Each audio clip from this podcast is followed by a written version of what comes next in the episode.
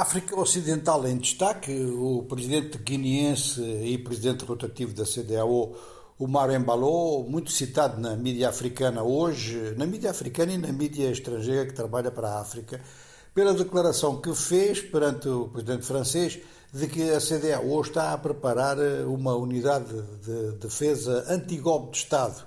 E isto, sem dar muitos detalhes, mas é uma indicação desde já importante ou seja, que a África do Oeste, neste momento, está com três regimes militares e esse foi, aliás, o tema central, pelo menos assim foi declarado, nas conversações entre Embalou e Macron.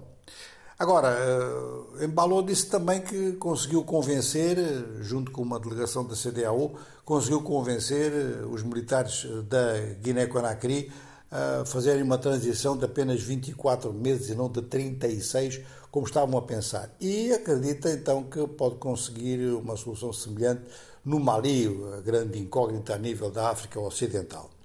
Mas o grande centro de interesse na África Ocidental é o Senegal neste momento, com as eleições, portanto, do dia 31 do corrente, a campanha eleitoral termina hoje. Foi uma campanha eleitoral eh, bastante pacífica.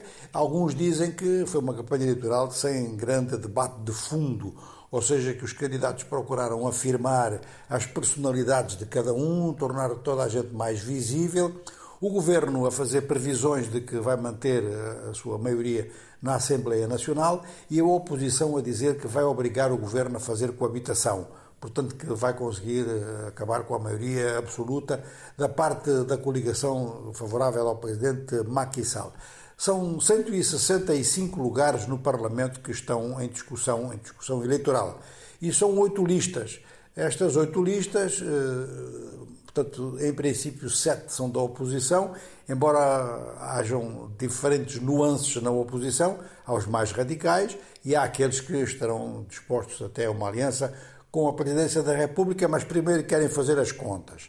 Ora, ao nível da presidência da, da, da maioria presidencial, a cabeça de lista é Aminata Touré, que já foi primeira-ministra, e eh, acentuaram muito durante a campanha eleitoral diversas realizações de caráter material do presidente Macky Sall.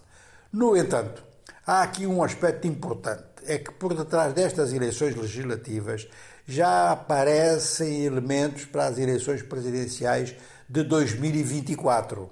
E aparecem porque a oposição quer uma definição do Presidente da República se ele vai ou não concorrer a um terceiro mandato. E isto realmente é um aspecto muito importante na política senegalesa, na política africana de uma forma geral.